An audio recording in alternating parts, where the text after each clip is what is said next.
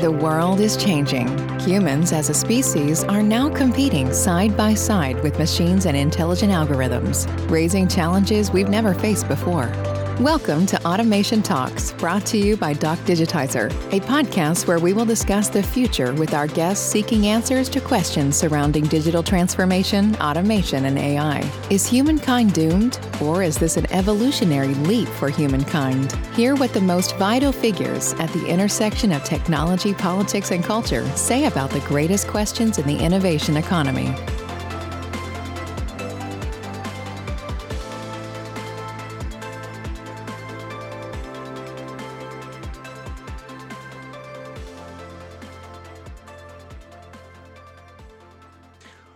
Todos, o meu nome é João Fernandes e gostaria de vos dar as boas-vindas ao segundo episódio das Automation Talks. Este podcast, promovido pela Doc Digitizer, tem como objetivo discutir e fazer showcase de projetos de transformação digital, inteligência artificial e automação, mas também e acima de tudo discutir o futuro. O futuro onde a sociedade e as organizações vão ter que conviver, aqui pacificamente esperamos, com robôs, máquinas, algoritmos, que em alguns casos nos facilitarão a vida, noutros tantos nos levantarão desafios enquanto espécie. Para me ajudar neste, neste projeto, terei sempre comigo o Aníbal e a Raquel, não só na produção do podcast, mas também aqui na interação com os convidados e com o público, para tornar estas conversas mais, mais dinâmicas. Um, aqui o call to action tradicional destes podcasts. Este podcast é distribuído em todas as plataformas e mais algumas de podcasts, portanto é muito difícil falhar em uma delas um, e está sempre disponível, portanto subscrevam e façam, acima de tudo, partilhem, façam a partilha caso achem estas conversas interessantes e caso elas vos digam alguma coisa. Hoje temos um, aqui um convidado especialíssimo, Rui Pedro Alves, é um privilégio tê-lo no segundo episódio aqui do nosso podcast e sem mais demoras, eu peço aqui ao Aníbal para nos introduzir o nosso convidado. Bom, obrigado João. Uh, vamos a isso. Uh, estamos aqui um pouco na, na posição de ponto não retorno, visto que é o segundo episódio e isto continua a acontecer e é, é bom sinal e as pessoas fiquem desse lado para ouvir. O nosso convidado de hoje, especialíssimo, como disseste, ehm, um, um ex-infosistema, ex portanto quase um, um ex-colega, uh, começou por estudar Engenharia Informática de Computadores no ISEL, em 98, um, um, bocadinho, um bocadinho antes de mim, e posteriormente tirou uma pós-graduação em gestão na, na Universidade Nova de Lisboa. Um, como eu disse, foi colaborador na Infosistema, mas rapidamente, após essa experiência, começou. Traumática, na... traumática, ele decidiu abrir uma empresa, de tão traumática que foi. Uh, uma inspiração. Um, decidiu abrir uma empresa exatamente e começa aqui uh, o primeiro passo do, do grupo Rupial e aquilo que era um, uma longa carreira de empreendedorismo. Uh, em 2006 uh, torna-se CEO do, do grupo Rupial e depois o, envolve várias empresas, como é o caso da Invoice Express, Clan HR, Quan, estou a dizer bem, Rui? Estou a dizer bem tudo muito ligado à área do IT, mas principalmente às pessoas da área do IT, e isto é que é o mais interessante. Uh, Rui Alves é o é, é fundador do grupo Rupial e atual CEO, como eu disse, tem como missão criar uma cultura de felicidade e excelência e crescimento nos negócios que gere bem como inspirar uh, os outros para fazer o mesmo. O Rui acredita que é possível prosperar nos negócios ao mesmo tempo que se tem uma cultura de felicidade e excelência no dia a dia e utiliza o desenvolvimento pessoal como pilar das suas organizações. Um, fatura uh, vários milhões uh, por ano e tem uma equipa de centenas de pessoas. Um, fazem parte do grupo Rupial, como eu disse, o Invoice Express, que é o primeiro software as a service de faturação em Portugal. E também a Quan, que, que é uma empresa que atua na área do outsourcing. Mais interessante aqui a parte que me interessa em, como millennial tem um canal do YouTube que eu passei por, por lá para ver, onde, onde faz coaching, mental coaching, e tem várias dicas como, como pessoas que possam estar à frente de empresas ou, ou de equipas um, e nos ajuda a gerir. Uh, João, sem mais demoras, vamos para o segundo episódio do Automation Talks, Rui Alves. Boa, boa. Rui, muito obrigado uh, por estares aqui e ter-nos dado a hipótese de ter aqui uma horinha de conversa contigo. Uh, eu vou aqui abrir o jogo e dizer-te que, uh, partilhar com o nosso público, que a primeira pergunta que tu me fizeste quando eu te convidei foi: epá, ó oh João, eu não, eu não sou propriamente um expert aqui em AI nem em transformação digital, apesar, obviamente, trabalhares na área de tecnologia. Portanto, é pá, isto se calhar não sou a pessoa certa. E eu, eh, na altura, disse: pá, talvez uh, não sejas essa pessoa, mas talvez nos possas dar aqui uma, umas visões refrescantes sobre outros temas que impactam naturalmente o futuro. Uhum. Quando falamos em, em transformação digital ou automação, uh, falamos também de uma mudança da, das organizações e do papel de, dos colaboradores nessas organizações e, tu, e tudo que tem a ver com liderança e, e também carreira de, dessas próprias pessoas. E portanto achei que seria muito giro ter-te aqui uh, e ter uma conversa centrada nessa discussão do futuro do trabalho, das organizações uh, e também, obviamente, deixar aqui algum tempo a passarmos a alguns projetos do, do Grupo Rupial, uh, alguns dos quais nós somos clientes e portanto também certamente são, são, são, são projetos interessantes. Diz, diz? Nós também somos clientes Boa. Olha, eu, eu queria começar esta, esta conversa desafiante aqui com, com algo que eu tenho ouvido muito ao longo dos últimos, uh, dos últimos meses, desde que estamos em confinamento, e que eu acho que talvez tu partilhes, porque é, é quase uma sina da, das pessoas que trabalham em tecnologia. Nós, nós vemos um, uma crise financeira aí ao, ao virar de, da esquina. Uh, já a vivemos, né? E, mas ela é, apenas está a começar e será, sem dúvida, não sei se concordas, pior porque uh, é, é, um acumulado de crises, né? Nós temos, eu não sou bem da tua geração, sou uns aninhos mais, mais novo, mas uh, já vivemos crise atrás de crise, portanto é, é, quase, é quase os anos bissextos, é uma crise. Mas uh, durante este período eu tenho falado com pessoas de fora da área da tecnologia que dizem, epá, as, as, empresas da área de tecnologia não são só alheias a, este, a, esta história toda, como ainda beneficiamos dela, da, desta crise. Sentes que essa avaliação é justa? Epá, não sei se é justa, se não é, mas, mas que é um bocado de verdade é. Eu, eu, eu por exemplo, nós na, na, na Rupial parece que estamos aqui um bocado numa bolha em que está tudo a arder à nossa volta e nós continuamos a crescer a dois dígitos e, e, a coisa, e o negócio continua a fazer-se. Agora, eu tenho plena consciência de que uh, nós desviamos de uma bala uh, e, e, não foi, e foi uma bala que foi disparada uh, e por acaso nós não estávamos na frente, porque vamos lá ver, a gente vende faturas com o Invoice Express e o Estado pode ter dado todos os benefícios do mundo, mas não deixou de obrigar as pessoas e as empresas a emitirem faturas. Aí a necessidade continua lá. Ah, nós vendemos com a Quan, vendemos capacidade de desenvolvimento de software. As empresas que não estavam um, ligadas no online e, na, e no, no, digital rapidamente vão querer estar e por isso precisam de capacidade de desenvolvimento de software. Nós vendemos capacidade de desenvolvimento de software. Portanto, no nosso caso em particular, um, houve aqui uma conjugação de fatores que fez com que o nosso negócio não só continuasse a, a, sustentavelmente a crescer, como está a crescer bastante bem. Portanto, esta crise em particular, nós estamos a passar ao lado e acredito que na maioria das empresas de tecnologias de informação uh, esteja a acontecer o mesmo. Não, não, sei se é a vossa experiência ou não, mas pelo menos da experiência que eu tenho de, com outras pessoas que faltam no setor, as empresas que estavam preparadas para trabalhar remotamente e, de certa forma, para trabalhar uh, no digital, estão a prosperar nesta altura. Agora. Sim. E, e, e deixa-me. É deixa sim, sim, não é para gabar nada disso, é o quê? sim, sim, eu, eu, acho, eu acho que de facto isso uh, tem, e aqui partilhando também a minha visão sobre o tema, tem a ver com, com duas, duas coisas. Uma é uh, investimento adiado durante muitos anos. Uh, as empresas se, tentaram sempre gerir tudo o que tem a ver com tecnologia o mais reativamente possível Uhum. Não, sei se, não sei se concordas, ou pelo menos a grande maioria, não é? Uhum. Uh, e, e, isso fez com que, uh, forçados pela, pela, própria, pela própria dinâmica do momento, tiveram que acelerar todos esses processos. O que eu também não sei, e diz-me tu, se vai levar a, a, a mudanças realmente estruturantes, uh, ou se estamos a, pôr, estamos a pôr dinheiro em cima do problema. O que é que tu achas? É pá, eu acho que vão haver empresas que vão descobrir exemplo, mais, mais do que a tecnologia é a parte comportamental.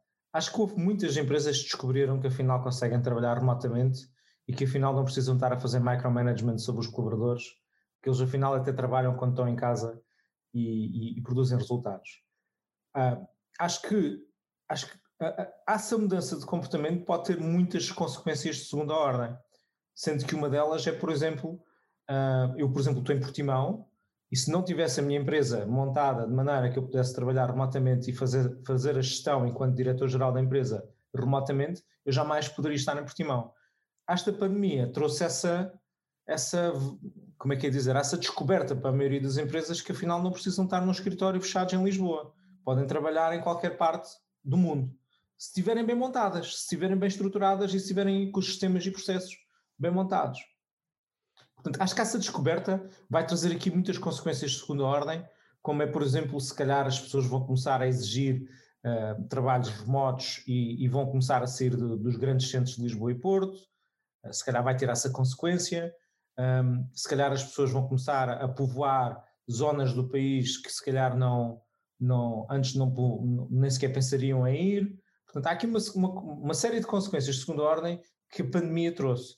Se calhar, pá, e, e, obviamente nos negócios e indústrias afetadas, seja na restauração, seja na hotelaria, e eu estou aqui no Algarve, sinto muito, sinto muito essas indústrias, um, estão, estão, pá, vou dar exemplo, Antes havia restaurantes que nem sequer pensavam em fazer delivery. Sim. Não vai haver um único restaurante a partir de março de 2020 que não tenha delivery como delivery ou takeaway como, pelo menos takeaway como, como opção. Sim, sim, sim. sim. Um, e, e, e, Rui, não sei se, não sei se já tiveste essa experiência, mas uh, por, em Lisboa em particular existem restaurantes, uh, existem em todo lado, né? restaurantes de referência. E é engraçadíssimo uh, perceber que se calhar alguns deles estão a chegar a mais pessoas hoje uh, do que chegariam uh, às pessoas que iam lá uh, comer. Ou seja, hoje é possível em casa ter uma refeição dos melhores restaurantes de Lisboa. Exatamente. E, e, a pergunta é quase uh, porque é que isso não era antes, não é? Porque, porque é que não... Uma série de crenças pois. rompidas agora. Claro, claro. Houve uma necessidade, agora tem que ser, não é? Agora teve que claro. ser. É, é, uma questão de sobrevivência, não é? Eh, mas, mas, mas, nesse sentido, e, e a nível de, dessas crenças, explorando um bocadinho isso, uh, e, e, ao, ao, longo dos, das últimas décadas tem havido um, um boom de, de, empresas na área da IT, uh, em Portugal, no mundo todo, mas em uhum. Portugal também, uh, empresas de serviço, produto, e todo este ecossistema de tecnologias, startups também, vamos falar um bocadinho sobre startups daqui a um pouco, uh, porque sei ter uma opinião uh, própria sobre isso, mas uh, existe um ecossistema de tecnologia um, ehm, que quem lá vive quase que para ele é o, o, o, dia a dia, o beabá, não é? Mas quem vê de fora parece um oásis, parece um, um, uma coisa, uma ilha Sim. completamente estranha. E, e, a minha pergunta desafiadora é: como é que justificas, já não falando de, de, de, de uma classe menos, menos uh, com menos educação ou com menos formação, mas vamos falar de um médico, de um arquiteto, um engenheiro civil, como é que justificas a existência de empresas com escorregas e pipocas no escritório, férias ilimitadas, culturas holocráticas, uh, uh, e, e, como é que, como é que como é que justificas isso a toda uma economia fora do IT que olha para isso como, se calhar, como, olha, lá estão os, os meninos mimados da tecnologia. Somos mesmo meninos mimados? eu não sinto isso. Eu não, eu não me sinto isso. Uh, eu não acho que sejamos mimados, acho que é um, é um mercado mais competitivo. Há escassez de pessoas, ao contrário, se calhar na. Ah, eu vou dar um exemplo, deste o exemplo dos arquitetos e engenheiros civis. Há 10 anos atrás, em 2000 e 2009, 2010, lá 11 anos atrás, pá, os arquitetos não tinham trabalho, ponto. Não havia trabalho, porque não havia construção. Um, as empresas estavam nas ruas da amargura, houve imensas empresas a falir por causa da, da crise bancária. E, e, quer dizer, no nosso mercado é ao contrário. A gente, a gente luta para encontrar pessoas. Então, a, a cena é as empresas que estão no mercado da tecnologia de informação porque têm escassez de pessoas, têm que dar condições que nas outras, nas outras indústrias não dão. Agora, se querem o melhor talento, se as outras indústrias querem o melhor talento e querem A-players e querem um, pessoas que produzam acima da média, vão ter que mudar a sua cultura para conseguir atrair esse tipo de, de, de pessoas. Porque o que acontece no IT é que é altamente competitivo e ter o escritório, como tu dizes, com as mesmas mesas de ping-pong e os pipocas e, e essas coisas todas, uh, é, é, apenas mais um perk para atrair as pessoas para dentro das empresas. Depois manter as pessoas nas empresas é outra conversa. Mas, uh, mas já essas coisas todas existem que é para conseguir-se atrair software developers, porque eles são escassos. E a razão é só essa, é porque são escassos. Mas quando falas, eu, eu, eu, eu, eu, estou no meio, mas eu compete-me fazer um bocadinho de papel do diabo e vou-te vou desafiando. Uh, e, e, Aníbal, quando quiseres também uh, desafiar, estás à vontade. Já estava já aqui à espera. Já estavas? Já estava, então, mas diz, diz, diz, diz, diz. eu, eu, eu ah, existe um conceito de talento. Uh, e este conceito de talento é algo recente, ou seja, quando, quando eu andei no técnico ou, e quando me formei, não havia esta buzzword talento isso é porque no técnico não há talento. É, é, possível, é possível, talvez. Ou porque eu não era um e ninguém, ninguém se referenciava a mim como talento. Não, mas não era, não era uma buzzword tão usada. Uh, e, e efetivamente, talento um, é, é, uma, é algo que já está banalizado, o termo, mas que de facto é importante ir à raiz do que é que é talento. Ou seja, será talento alguém que se forme em tecnologias de informação meramente pelo facto de, de o ecossistema ter escassez de recursos e, portanto, por ele ser escasso, ele é um talento, ou porque efetivamente desenvolveu competências que não são uh, normais e, e, obviamente, tendo em conta isso, não poderão ser todos talentos, porque o talento uh, é uniformemente distribuído na população e, portanto, há talento e há os restantes. Uh, eu, eu, vou concretizar isto numa pergunta vale tudo para reter este talento? Ou seja, de que forma é que esses perks estão realmente associados à construção e à retenção de talento ou não são meramente uns ferramentas de marketing uhum. para, para fazer eh, catch do, do, da raia miúda uh, e, e mantê-la lá um tempo até virar o frango e depois vem outros? Estás-me a perguntar isso? Um, Epá, a minha opinião é muito uh, concreta relativamente a isso. Os perks apenas e somente servem para atrair talento, na medida em que consegues, de certa forma, ajudar a convencer alguém que está indeciso a juntar-te à tua empresa. Uhum. Nada tem a ver com cultura, ou melhor, tem em parte a ver com a cultura, mas nada tem a ver com uh, a forma como as pessoas se comportam na empresa no dia a dia isso só revela uma parte da forma como comportam, e na verdade é eu estou-te a subornar para tu vires para aqui com, com um chamariz eh, de que tenho pipocas no escritório, uma mesa de ping-pong ou, ou, café grátis. Um, e portanto os perks servem eh, em primeira instância para criar aquele glamour de, de, do, do, candidato de certa forma se interessar e vir para nós. Eu lembro-me que quando fui, quando comecei a trabalhar, uh, não foi na Infosistema, foi, na, foi noutra empresa, uma das coisas que me chamou a atenção fora, foi a empresa para onde eu fui trabalhar ter levado a empresa toda, toda aos YouTube, portanto, ao concerto dos YouTube, o último concerto dos YouTube que houve cá, já foi há mais de uma década. Pá, e aquilo foi espetacular e achei maravilhoso. E, no entanto, depois quando entras na empresa, começas a perceber como é que a empresa funciona, como é que as pessoas se comportam. Nem, nem todos os dias são, são, são concertos de YouTube, não é?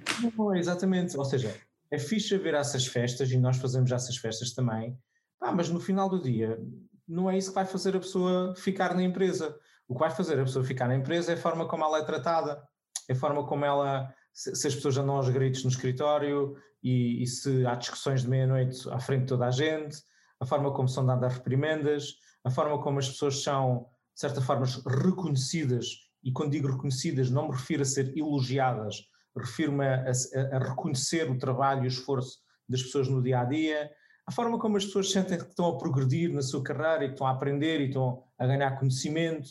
Pá, e isso pode acontecer.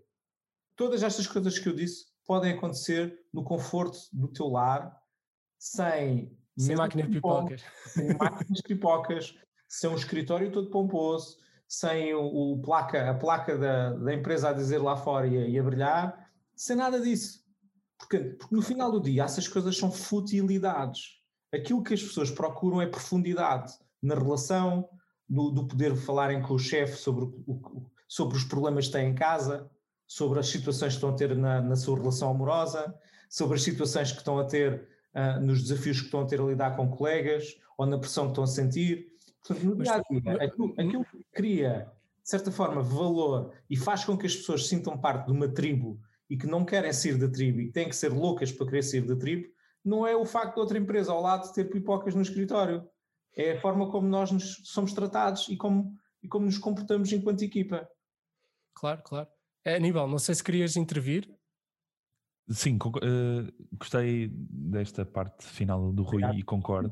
Uh, acho que faz todo o sentido, ainda que. Uh, quer dizer, o, a Google é a Google e tem escorrega no escritório, mas eu acredito que, que, as pessoas também na Google também tenham hipóteses para trabalhar em casa e, e, e não põem tudo em causa aquilo que disseste. A pergunta que eu te queria fazer é, é aqui um bocadinho voltando atrás, e, e é, ou seja, nós estávamos a falar na escassez de talento e não sabemos bem se é talento, há escassez de mão de obra, porque a procura é muito e podemos ir ao caso de OutSystems, de malta que desenvolve OutSystems, então uh, não há, exato. Uh, aqui a questão é, então e quando isto tudo acabar, ou seja, nós tivemos várias crises profissionais de, ainda agora falaste dos arquitetos e dos engenheiros civis, quando houve a crise, eh, até a bolha imobiliária, uh, eles ficaram sem trabalho. É possível que isso aconteça para os developers? Okay. E, ok, podes desenvolver um pouco mais? Ou seja, o que é que, o que, é que acontece depois? Uh, nós hoje temos muito, muitas pessoas que acabam por tirar um curso, uma licenciatura, mas depois fazem o, o tal curso, o tal co, uh, uh, curso de código, não é? ou, ou, low code ou whatever, e, e, conseguem arranjar um trabalho que provavelmente ia lhes pagar o dobro da, da licenciatura que tiraram. Uhum. O que é que acontece quando isto tudo saturar?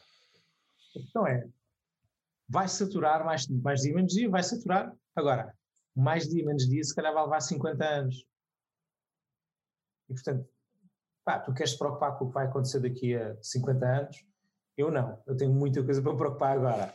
O ponto aqui é, nós, estás a surfar uma onda, que é a onda que não sei quanto tempo é que vai durar, pode durar 5 anos, pode durar 10, 20, 30 anos, não sei. Uh, mas que eu acho que é uma onda que ainda, ainda, ainda está a dar os seus primeiros passos. Essa é a primeira parte da equação. A segunda parte da equação é quando essa onda terminar, ou seja, quando já não houver um, uh, ah, procura maior do que aquela que há da oferta de pessoas, significa que estás num mundo muito diferente daquilo que estás em hoje. Significa que a tecnologia já está tão banalizada que o teu nível de vida, a tua qualidade de vida, já está muito superior àquilo que é hoje. Pá, eu nem quero imaginar, positivamente, um mundo onde os programadores não sejam necessários. Porque quando esse mundo chegar, meu Deus, eu quero viver nesse mundo, honestamente. Porque até cá fora vai ser mesmo. Pá, aposto que coisas como fome não vai existir no planeta, porque esse problema vai ser resolvido, a distribuição de água não vai ser, não vai ser um problema, a questão das energias não vão ser um problema. Há uma série de problemas que a gente tem hoje, no dia de hoje, que nesse mundo sem programadores não vamos ter. Portanto, eu estou super entusiasmado com isso, na minha é, opinião. É, oh, Rui, ainda, ainda, ainda que, deixa-me deixa completar o que disseste, uh, e, com, com, o seguinte, nem todos, eu não sei se já pensaste isto deste ângulo, uh, quando nós olhamos para recursos de tecnologia, porque são escassos, tendemos a achar que são altamente uh, competentes ou, ou, ou especializados. E de facto, quem está por dentro da, da tecnologia, é claro que existem diferentes graus de, um, de, competência ou de especialização. Ou seja, mesmo dentro da tecnologia, apesar de serem todos programadores, para quem não, não conhece, eu não sei se concordas, mas eu, eu diria que em Portugal se faz muito pouco desenvolvimento altamente especializado e faz muita programação a metro. Tem-se muitos programadores numa lógica de um, tapar buracos, bug fixing, coisas uh, que realmente a nível complexidade são muito baixas, ou seja, dirias que temos uma classe de programadores de, de, dos muito qualificados, pouco qualificados ainda assim, ah. ou, ou, ou tens uma visão diferente? João, deixa-me só completar, desculpa, Rui, só que completar mais do que bug fixing e etc. os modelos de negócio puxam muito para o mesmo, ou seja, o programador uh, vai desenvolver uma aplicação e o projeto seguinte é desenvolver uma aplicação uh, em que os conceitos são todos os mesmos, ou seja, uh, tu aqui entras numa empresa e vais desenvolver o mesmo produto ao longo de um ano, dois anos, três anos, ou os mesmos produtos ao longo do ano, dois anos, três anos, e vai ser sempre um, a mesma lógica de programação. Ou seja, mais do que bug fixing, um, parece que fazemos, fazemos sempre um bocadinho o mesmo para clientes diferentes. Uh, estava só aqui a completar, uh, João, o que é que achas, Rui? Olha, eu acho que depende muito da indústria onde tu estás e percebo, conhecendo o grupo de empresas onde vocês estão, um, portanto não, não, conhecendo o tipo de projetos que se faz, eu consigo perceber de onde é que vocês vêm e existe outro tipo de empresas. Por exemplo, eu no, e o Doc Digitizer e o Invoice Express são semelhantes nesse aspecto. Porquê? Porque são empresas de produto, desenvolvem um produto. Agora, tu podes ter uma equipa de, de, de produto que desenvolve o produto usando uma série de, de, conceitos de tecnologia que são altamente avançados, que está tudo na guerra, uhum. que é tudo o último grid de tecnologia, e o produto ser uma porcaria. E também podes ter um produto que é espetacular e que está colado a custo. E pá, uh, portanto, isso, é, isso é, uma, é uma, discussão quase filosófica no mundo do desenvolvimento de software. O que é que é mais importante? Agora, respondendo à tua pergunta, João, eu não acho que eu não acho que, eu tenho contacto lá fora. Eu não acho que Portugal, acho que essa ideia de que lá fora é que é bom, que, que nos Estados Unidos eles são todos bons e maravilhosos e ninguém cheira mal e não há, não há problemas nenhums. Pá, esqueçam isso, porque eu, eh, todas as empresas com que eu lido lá fora e todos os, todos os trimestres vou eh, ter uma reunião, agora, agora é remotamente, mas antigamente ia, ia ao Texas, e todas as empresas com quem contactava, ainda eram várias, tinham os mesmos problemas que nós. E, e todos tinham os mesmos maus cheiros que nós. Aquilo era a mesma coisa. Uh, o que é que muda? Muda é, é que eles têm um mercado gigante. Ah, gigante. Claro. Que, e que é muito mais fácil tu fazeres o nível de faturação que faz uma, uma rupial lá no meu entender. Porquê? Mas é só, por, só porque também é verdade, o mercado é maior e também há mais competição. Pá, aqui competimos por Lisboa e Porto, não é? Não não há muito mais. Lá, Lisboa e Porto, se calhar faz parte de um Estado. É, só o Texas é tipo, é tipo França, não é? É maior que França. claro. O Texas tens Austin, tens Houston, tens Dallas, tens, tens Santo António, tens uma série de, de, de cidades que aquilo é gigantesco. Então, lá eles têm melhor programadores que nós. Garanto-vos que não. Lá eles fazem código metro e também fazem bug fixing e também fazem o tipo de desenvolvimento que, que criticamos aqui. Fazem. Acontece é que existem muito mais empresas de produto que existem cá. E, e nesse sentido. Oh, Rui, nesse sentido, uh, até, até aproveito essa deixa para te introduzir aqui a questão das startups, porque muito, dos, muito do, do modelo de, de produto uh, ou, ou, ou, em percentagem, o produto, é, o produto, é, sempre muito menor do que os serviços, não é? no mercado, pelo menos no mercado português. Uh, e, e maior parte do, do, do, negócio de produto vem de empresas uh, nascentes, startups, vamos chamar o, o, que, o que quisermos, PMEs, startups, o que for. Uh, e, e eu, eu vi algumas, algumas entrevistas tuas que falavas, ou, ou de alguma forma eras, tinhas um olhar crítico sobre o modelo de crescimento dessas, dessas organizações, uh, porque de facto eh, em muitas delas não existe uma relação direta entre o que estão a fazer e todo o contexto cultural e interno da empresa e a geração de negócio. Uh, o, o, que era, um, no fundo, uma, um endgame de qualquer negócio era gerar dinheiro, gerar clientes, gerar receita e com base nisso retroalimentar isso na organização para promover melhores pessoas, melhor cultura, melhores dinâmicas de RH. Quando não existe esta, esta retroalimentação, ou seja, quando, quando isto não é um ciclo virtuoso, se assim se pode chamar, não corremos o risco uh, de desligar esta relação e estar a criar mecanismos internos, culturas completamente disfuncionais que à primeira vista são normais, mas como não têm este círculo, círculo uh, virtuoso, uh, deixam de ser orgânicas, deixam de ser sustentáveis? Assim, acho, acho que aquilo que estás a querer dizer é quando tu não jogas para o, para o longo prazo e jogas para o curto prazo, que é o que normalmente as empresas que levantam capital fazem. Quando falo levanta capital, quando eu digo agora nestas rondas de VCs, quando levantam milhões de euros de capital, no meu entender elas estão a jogar para o curto prazo e precisam de resultados a muito curto prazo, porque senão são colocadas de lado. Resultados muitas vezes em KPIs que não têm nada a ver com cash flow, não é? Sim, exatamente. Exatamente. É receitas, receitas, receitas, esquece lá lucro, esquece lá cash flow. Um, mas quer dizer, isso, isso até pode ser justificado dependendo dos objetivos dos investidores. E está ok, não tem nada a ver com isso. Eu não quero isso para mim. Uh, o ponto aqui é. Uh, esse tipo de abordagens gera um tipo de cultura. É uma cultura do vale tudo e de, e de portanto, de resultados de muito curto, curto, prazo. Quando tu pensas no longo prazo e quando tu pensas eu quero estar a fazer 100 milhões de euros daqui a 10 anos e quero ter um, uma espécie de, sei lá, de um grupo Sonai em que tenho várias empresas e quero ser uma referência aí, tu vais ter que tomar decisões nesse sentido, de longo prazo. Então as coisas aí são, mais, são feitas com mais calma, são feitas com mais, a meu ver, sustentação, não, não precisa ser tão agressivo. Quando tu planeias a década em vez de planear ao trimestre, a coisa, a coisa tem, tem logo outra folga, tem logo outra. outra há tempo.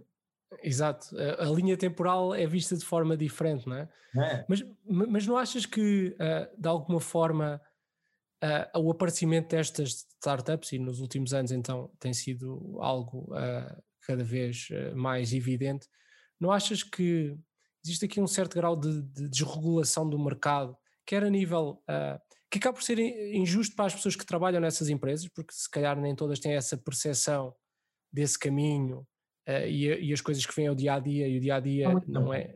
Não, não sem mencionar nomes, mas dá-me um exemplo de algo que, que estejas a pensar. Imagina, uh, imagina que se tu tens acesso a capital de risco e se és medido pela, pela tua capacidade de crescer metros quadrados de escritório, vamos imaginar, ou headcount, uhum. tu vais criar postos de trabalho que na prática não existem, só meramente para atingir esses, esses, esses KPIs. Uhum. Achas que a pessoa que entra nessas organizações e que vê todo aquele glamour ao máximo, porque eles têm dinheiro para fazer glamour uh, muito melhor do que qualquer pessoa que tem uma pequena empresa, não, achas que essa pessoa percepciona que aquele posto de trabalho está meramente lá para cumprir um KPI e que de facto não, não é. Não tem minimidade. E não achas que isso pode enviesar o pensamento dessa pessoa para futuras oportunidades? Claro. Ou seja, pôr lá procurar coisas erradas? Claro que sim, claro que sim, claro que sim. Mas quer dizer, eu acho que isso não é um problema fácil de resolver, não é? Porque eu se tivesse sido da faculdade e tivesse ido parar a uma, a uma dessas startups, vem-me muitas já à cabeça agora, mas se tivesse ido parar a uma dessas. Eu, eu evitei dizer nomes, pá. Não, por respeito não vou dizer nomes, mas. Claro.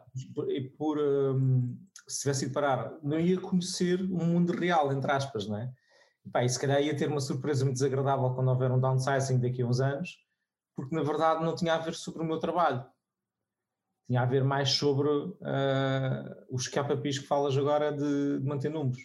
Portanto, não acho que isso seja uma boa escola e seja, pá, mas isso também é preciso ter sorte, vá lá onde vais parar. É, é, sorte, é sorte ou deveria existir uh, uma preparação destas pessoas que entram no mercado de trabalho para quase uma literacia uh, base do que é que é uma organização, do que é que é uma cultura, porque eu acho que isso, estarmos a esperar que as pessoas aprendam por tentativa e erro, é um bocadinho frustrante, não é? Porque mas, nem todas. Nem todo... eu, eu discordo de ti, eu acho que isso, essa informação é transparente para alguém que se informa. Ou seja, eu quando eu, eu fui o último a lançar-me no mercado de trabalho, aqui dos três, e, e uma das coisas que, que eu via das startups que faziam, tinham esse glamour e faziam essa publicidade e, e de alguma forma eram muito atrativas, Uh, por outro lado, tinha a informação transparente, quer dizer, uh, na internet, não é? Acaba-se por perceber de alguma forma que é mais fogo de vista do que propriamente uh, algo sólido. E eu, eu, eu discordo de ti, João, na medida em que uma pessoa realmente informada, ou que, que realmente queira ser informada, consegue não cair nessa armadilha.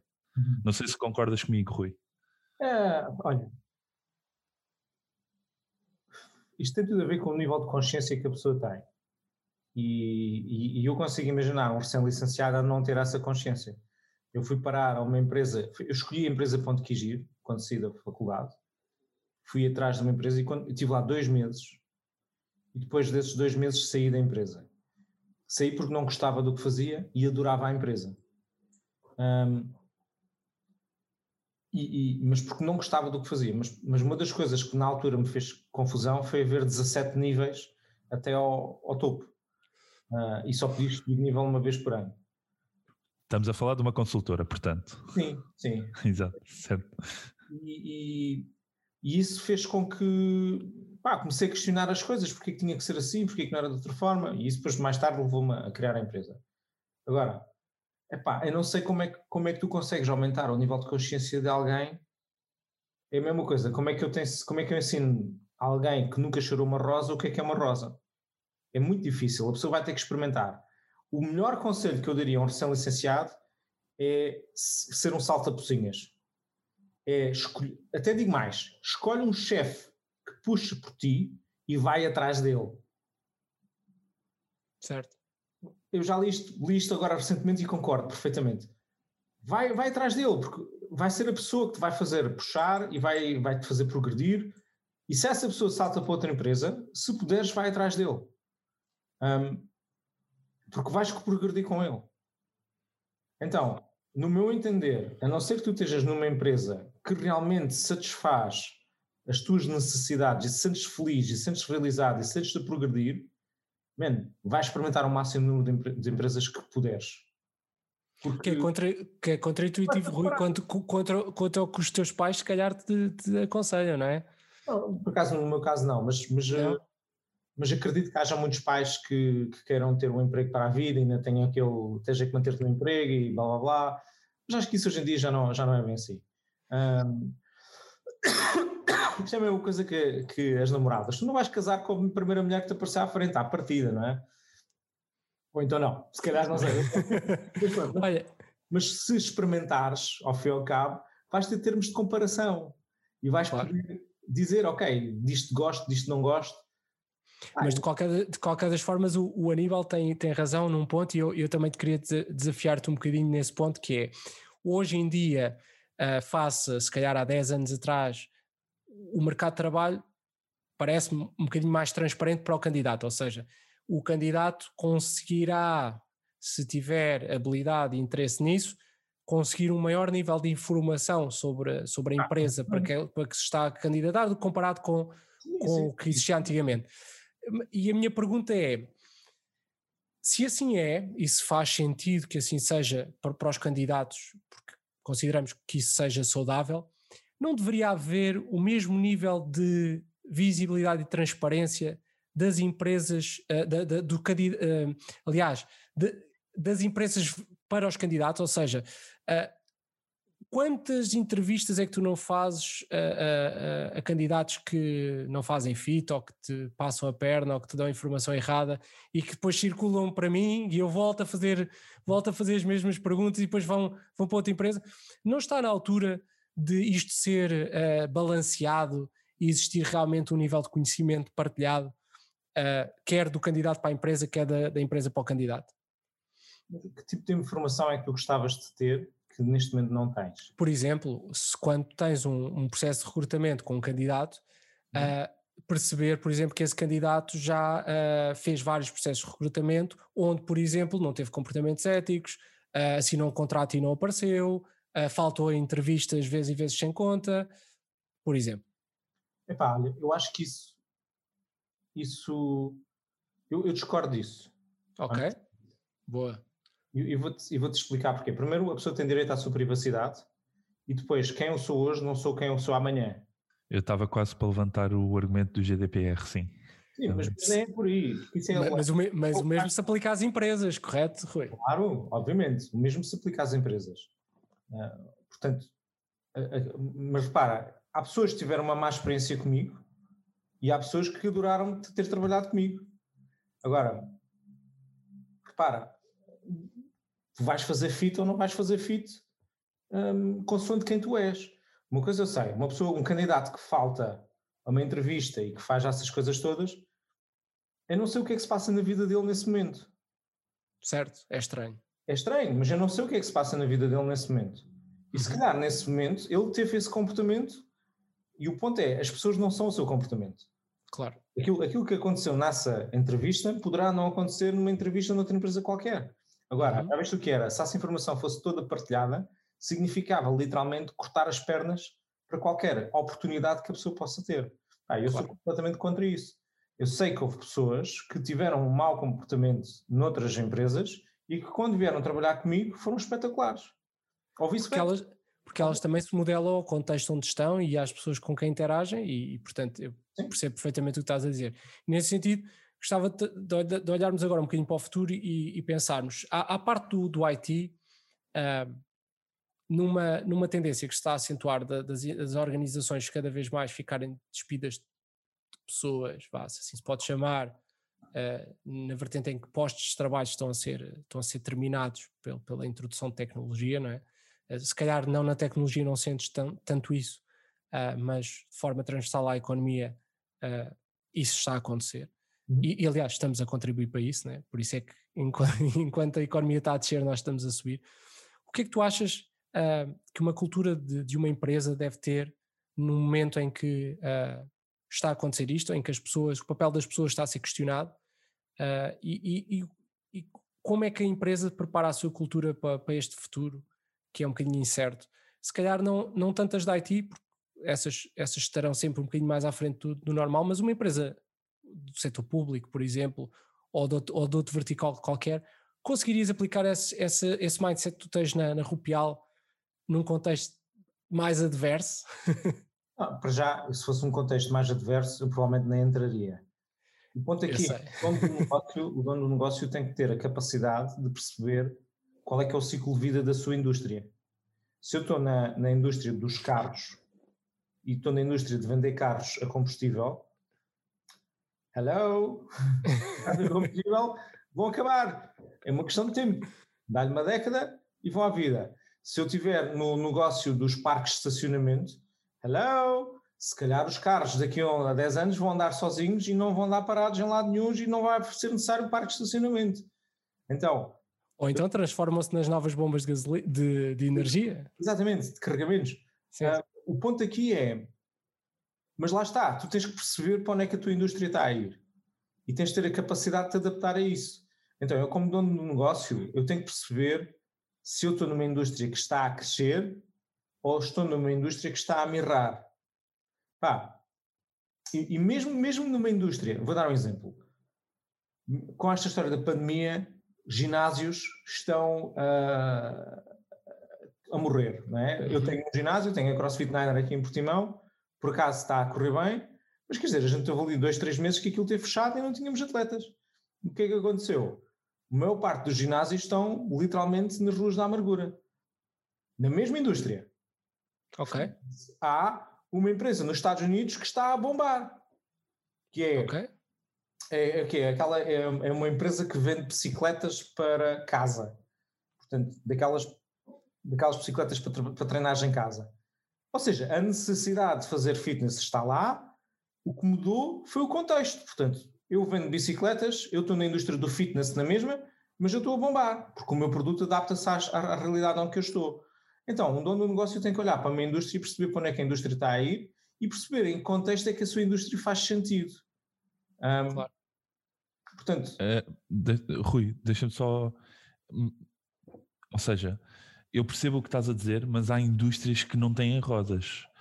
Uh, o, o, exemplo clássico de, do, do, do, turismo agora durante a pandemia é não há não há possibilidade de não há adaptação possível a única coisa ou seja uh, a única coisa que eles podem fazer é, é adaptar-se mas quer dizer, em vez de ser turismo para, para, para turistas, virarem-se para, para nacional, não é? Para, para turismo interno. Mas, mas ainda assim não, não consegue não consegue ficar a par. Como é que, como é que esta indústria mas, se pode adaptar? Nível não, pode não se adaptar e pode ter que morrer. Pode ter que morrer. E transformar-se noutras e o que é que, indústrias. Ok, e o, que é que, e, e o que é que acontece depois?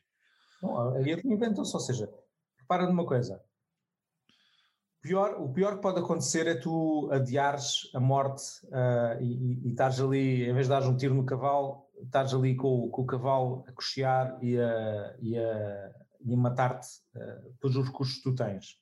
Mais vale assumir que, ok, eu estou na indústria errada, vou dar um tiro no cavalo e vou, vou ver o que é que. Vou comprar um carro, vou, vou, vou para outra indústria. E, portanto, ter a capacidade de saber quando é que é para fechar é, é determinante. Agora, no caso da hotelaria em particular, eu não acho que seja para fechar. Eu acho que o turismo vem e vem em força em breve. Assim que esta história toda da pandemia acabar, eu garanto que a minha família vai viajar que nem louca. Portanto, isto vai acontecer com mais gente. Portanto, eu não acho que a indústria do turismo tenha morrido. Acho é que entrou em pausa. Neste momento Sim. está a passar por um período de pausa. Eu estou de acordo, mas a questão é, eh, até lá, muitos negócios não, não, não, não têm pausa possível, não é? E a questão que se coloca é que, que, que se começou a colocar um bocado no início, apesar de eu achar que foi um pouco jornalismo uh, sensacionalista, mas que, que é esta não será a, un, a última pandemia do mundo, não é? Não. Uh, e, e, a questão é como é que os negócios, nomeadamente o turismo, se adaptam, sendo que eles não têm adaptação possível no futuro ou na próxima pandemia, no Covid-20 ou whatever que venha, não é? É uma excelente pergunta para o dono do negócio da hotelaria pensar. Claro, claro. Se ele e quer estar nessa indústria, se ele quer mudar de indústria, como é que ele pode proteger o seu negócio perante uma nova, um novo lockdown? Portanto, como é, que, como é que eu consigo fazer isso? Que reservas é que eu preciso ter? O que é que eu preciso construir até lá? Que sistemas é que preciso ter? Quais são as pessoas que preciso ter? Com que relações contratuais? Há N perguntas que um dono do negócio pode fazer para se proteger disso. Agora, não tenho uma resposta aqui para te dar relativamente a isso. Isso, são, isso é o trabalho do dono do negócio. E diversificar o, o, seu investimento, se calhar também, Rui, como tu, como tu tens feito no grupo, e se calhar aproveita essa deixa para, para falar de um projeto uh, que eu acho que deves ter algum carinho, uh, que é o Invoice Express, uhum. uh, desenvolvido na, no, no contexto do grupo Rupial. Em, em primeiro lugar, a, a, a, pergunta que eu faria é: num, num, grupo que maioritariamente, diria eu, focou em vender serviços, porquê é que apareceu este produto? E mais do que isso, porquê faturação? Porque se a área mais mais chata, boring, uh, uh, que já existia certamente tudo e mais alguma coisa nessa área. O que é que te levou a criar o Invoice Express uh, e o que é que, que, que, golpagem nova é que tu quiseste dar a esta área boring e chata? Ah, na, na, altura, quando eu, quando eu criei o Invoice Express, em 2009, um, eu já trabalhava com Macs e não havia um único software que funcionasse em Macs. Eu já, já conhecia players no estrangeiro como o Freshbooks e aquilo não se adaptava a Portugal. Pá, e nós tínhamos uma vontade de fazer software as a service. E, pá, e às páginas tantas fizemos um brainstorming de lançar várias ideias, uma delas era aquilo que é hoje o Zomato, por exemplo, um, e, e, a ideia que prevaleceu foi a faturação. Porque, ok, era uma necessidade que nós tínhamos, que Phonics, aquilo software que existia e que existe ainda, é arcaico, aquilo emitir uma fatura é preciso quase tirar um curso de contabilidade, porque os softwares que existiam, e muitos deles ainda existem, um, estão feitos para o contabilista, não estão feitos para o freelancer, para o dono do negócio, para, para quem tem que emitir uma fatura rápida para o seu cliente. E, portanto, dessa necessidade a gente começou a desenvolver o produto. O produto foi o mais simples possível que a gente conseguiu, a gente focou-se muito em tirar coisas a gente fez logo ali uma série de compromissos do género: não vamos ter stocks, não vamos ter armazéns, não vamos ter uma série de funcionalidades, porque isso iria piorar a experiência de quem vende serviços. Um, pá, e é verdade, faturação é uma coisa boring, mas que, a meu ver, e sublinho isto, eu costumo dizer isto muito, muitas vezes, it's not about the product, it's, não é sobre o produto.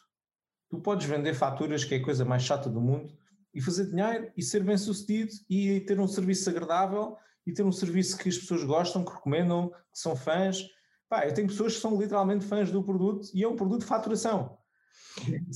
Eu, eu, posso, eu posso, eu sou um deles, ou seja, pá, tu nem imaginas o que é que é viver com. Bem, é, se há momento que me faz feliz é quando eu emito uma fatura e acho que deves partilhar isso enquanto empresário, que é daqueles momentos mais rewarding uh, e satisfatórios, né? Bem, só, só, só, ultrapassado quando a fatura é paga, não é? Mas, mas, na escala está lá. E uhum. uma das dificuldades que, que nós tínhamos enquanto startup é, é que de facto uh, todo o software, uh, a, a, faturação constitui um, um processo que tem que ser muito ágil e tem que estar ao serviço do negócio, porque é, é, é a faturação que gera o negócio. Portanto, tudo o que tem a ver com eu emitir faturas, eu ter uh, pagamentos recorrentes, eu ter a cobrança automática, eu poder ter várias formas de pagamento, epá, eu poder ter o layout a mudar, eu poder ter a criação de um, de um, de um cliente de forma rápida. Todos estes temas, uh, se juntássemos tudo e, e fôssemos executá-los num ERP qualquer tradicional que, tinha, que existisse, cada um destes processos era, é quase preciso uma formação, quando não é necessário mesmo, serviços de implementação à medida, quando queremos uh, criar um novo artigo. Sim, sim. Uh, e, e, de facto nós estávamos, uh, nós estávamos a crescer e o processo de faturação estava a ser, pá, só para teres uma ideia, nós, nós praticamente faturávamos uma vez por mês só para não ter o problema mais vezes ao, ao mês.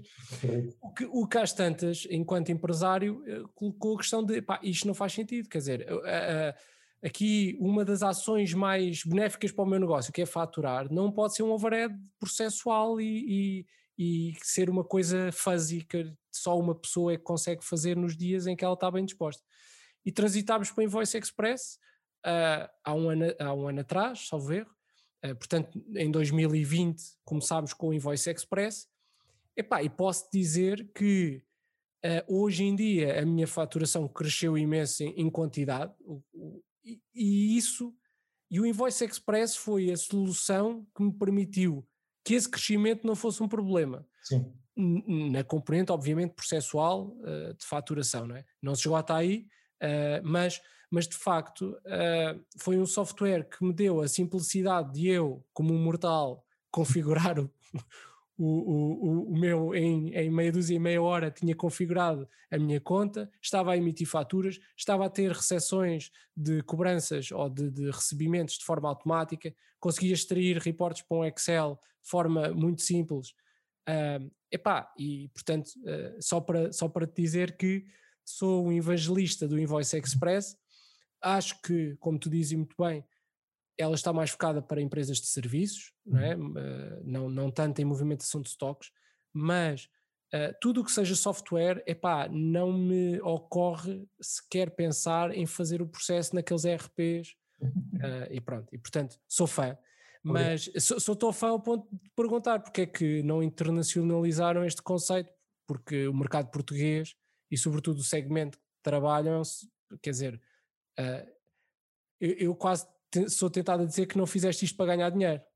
Não, uh, eu ganho dinheiro com o Invoice Express e, e, o Invoice Express é uma boa cash cow.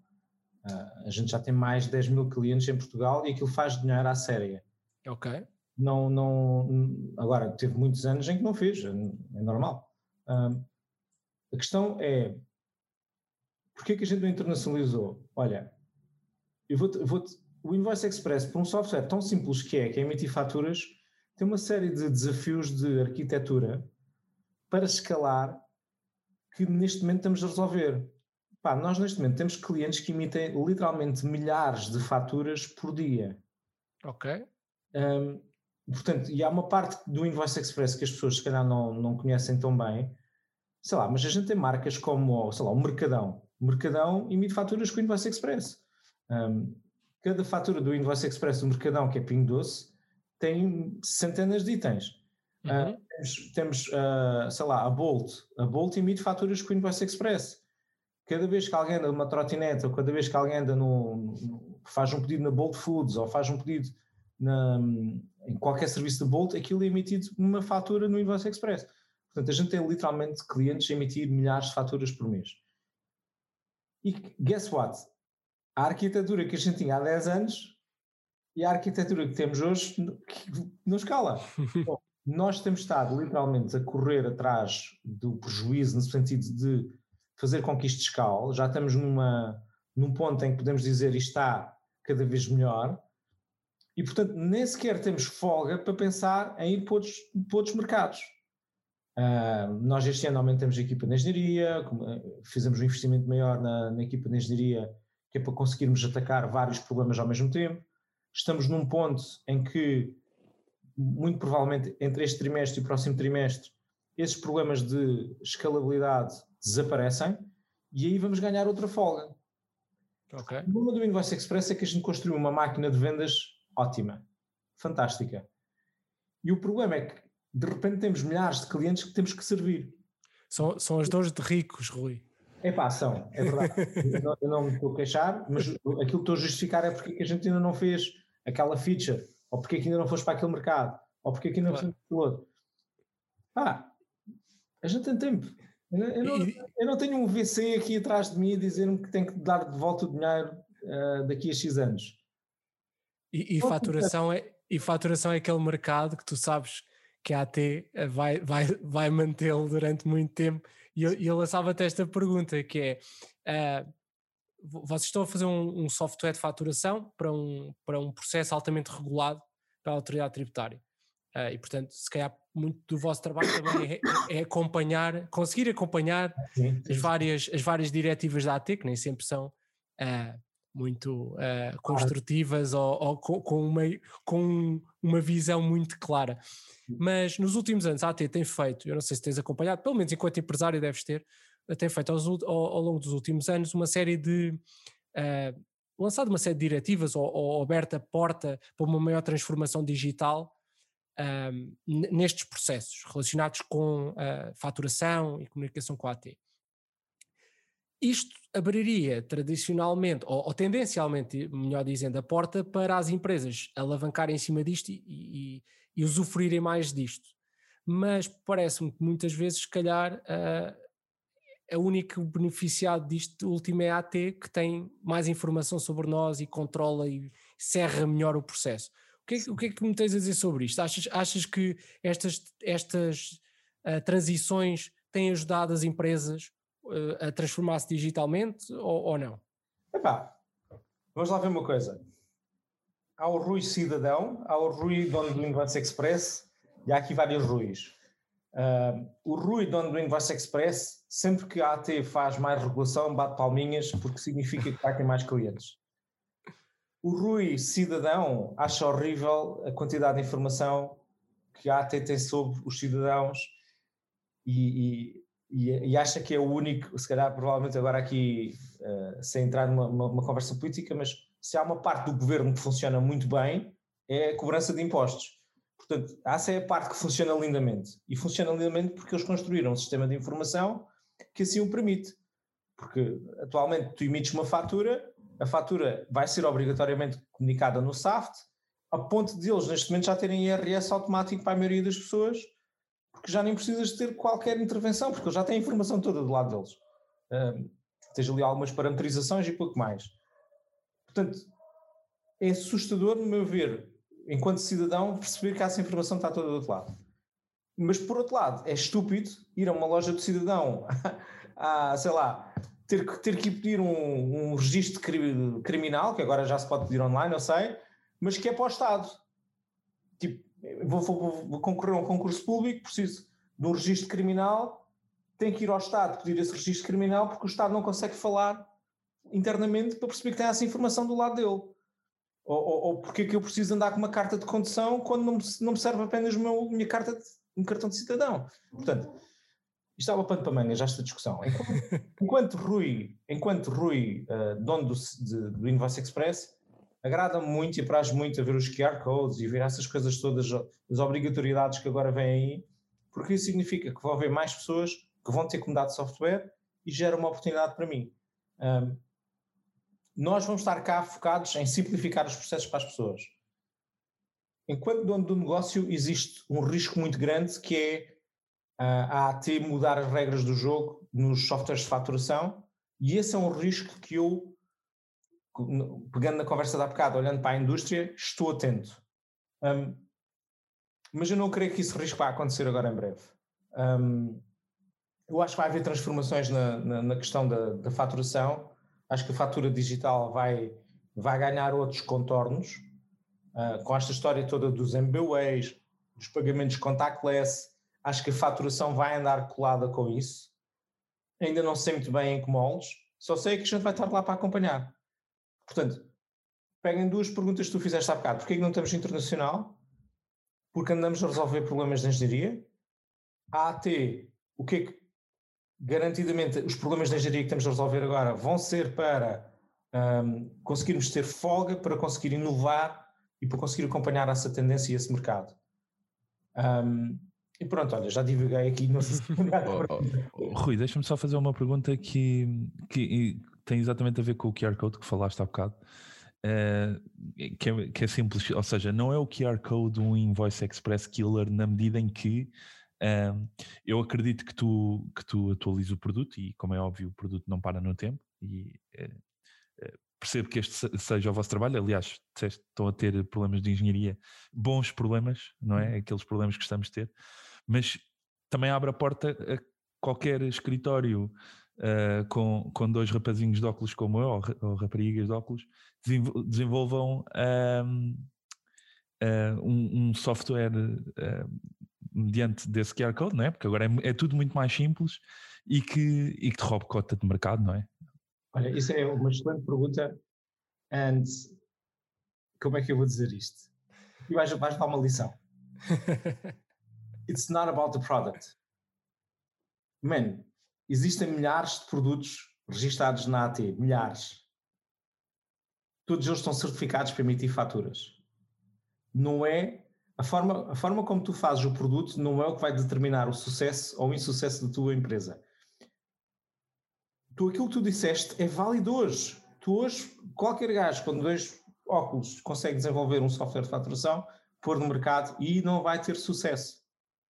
Porque não é isso que faz o sucesso das empresas. A história está feita e repleta de produtos de porcaria a vingarem e produtos que são excelentes a não vingarem. E tu pensas, ah, mas a Apple tem excelentes produtos e vinga. Não, a Apple perdeu a guerra para a Microsoft na década de 90. Portanto, é um excelente exemplo de que isso não funcionou. Portanto, it's not about the product. Tu podes ter o melhor produto do mundo e aquela ideia de que se eu construir o produto as pessoas vão aparecer é a maior bullshit que existe. Ok? Portanto, esse risco não existe. O risco de vão ver dois nerds que vão construir um produto igual ao teu, que vão construir um doc digitizer e que vão começar a fazer, a scanar documentos e a digitalizar o processo com uma parte humana, eles vão aparecer, naturalmente vão aparecer, mas não é isso que vai ditar o sucesso ou insucesso do produto. Garanto-vos.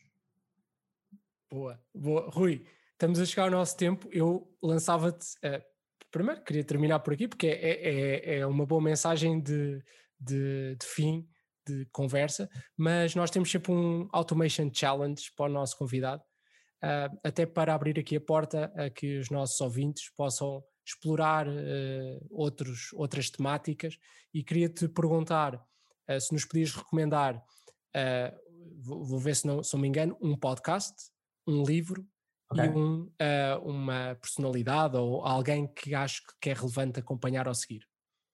Ok. Bem, até posso fazer mais do que isso. podcasts. Olha, portugueses eu recomendo, vou recomendar aqui se calhar uh, dois ou três podcasts. Além deste, não é? Para além do Automation Talk. Sim, para além do Automation. Mas recomendo, por exemplo, o da, para quem quer entrar no mundo do desenvolvimento pessoal, tem o do Pedro Vieira e da Michaela Owen, do Inspiração para uma Vida Mágica. Para quem quer, por exemplo, marketing digital e está farto de ouvir os, os, os tipos do costume do marketing digital, tem o Ricardo Teixeira, que é uma pessoa que, a meu ver, está, está fora do mainstream e que tem muito valor.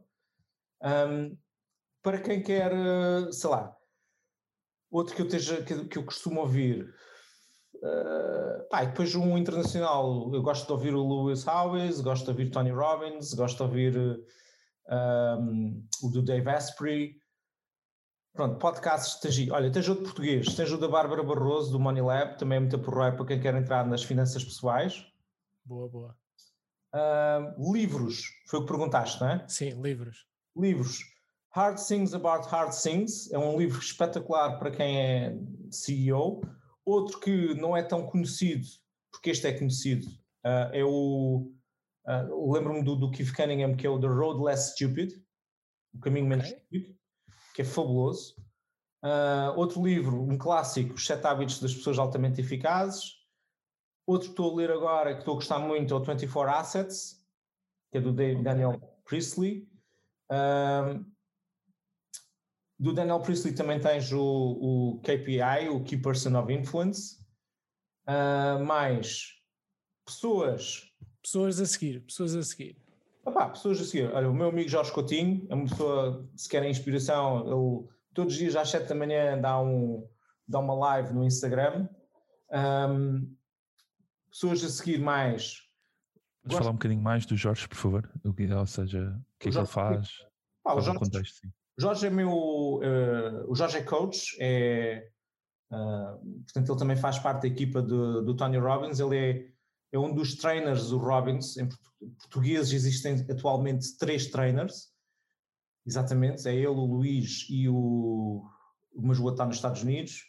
Portanto, em Portugal mesmo só existe o Tony Robbins, só existe o Jorge Coutinho e o, e o Luís, ahm, Luís Fernandes. Portanto, é uma pessoa que é o pai da Nono, da Princesa Cor-de-Rosa, para quem se lembra da, da Princesa Cor-de-Rosa, é uma pessoa altamente inspiradora, uma pessoa que partilha imenso conteúdo. O- pessoas para seguir ah, mais, eu gosto do Gary Vee, mas acho que portanto, esse já tem seguidores suficientes. Não precisa de publicidade. Precisa de publicidade.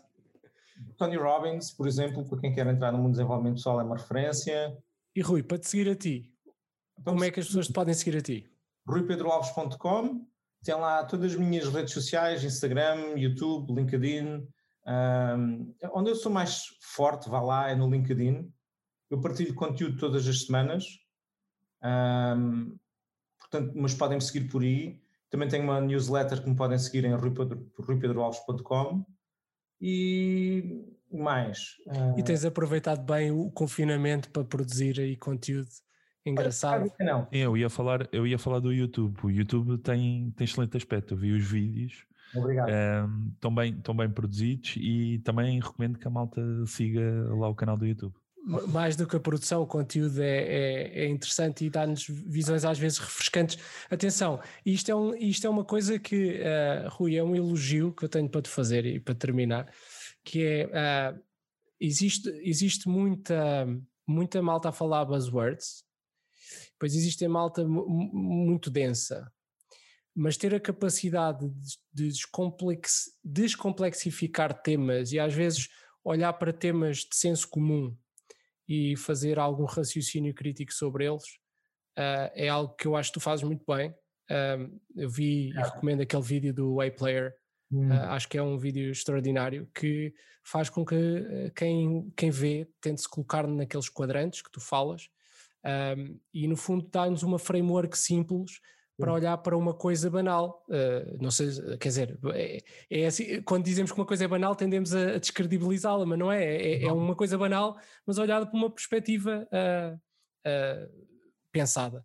E portanto acho que consegues muito bem fazer isso, fazer esses twists a esses temas banais e dares um valor acrescentado incrível.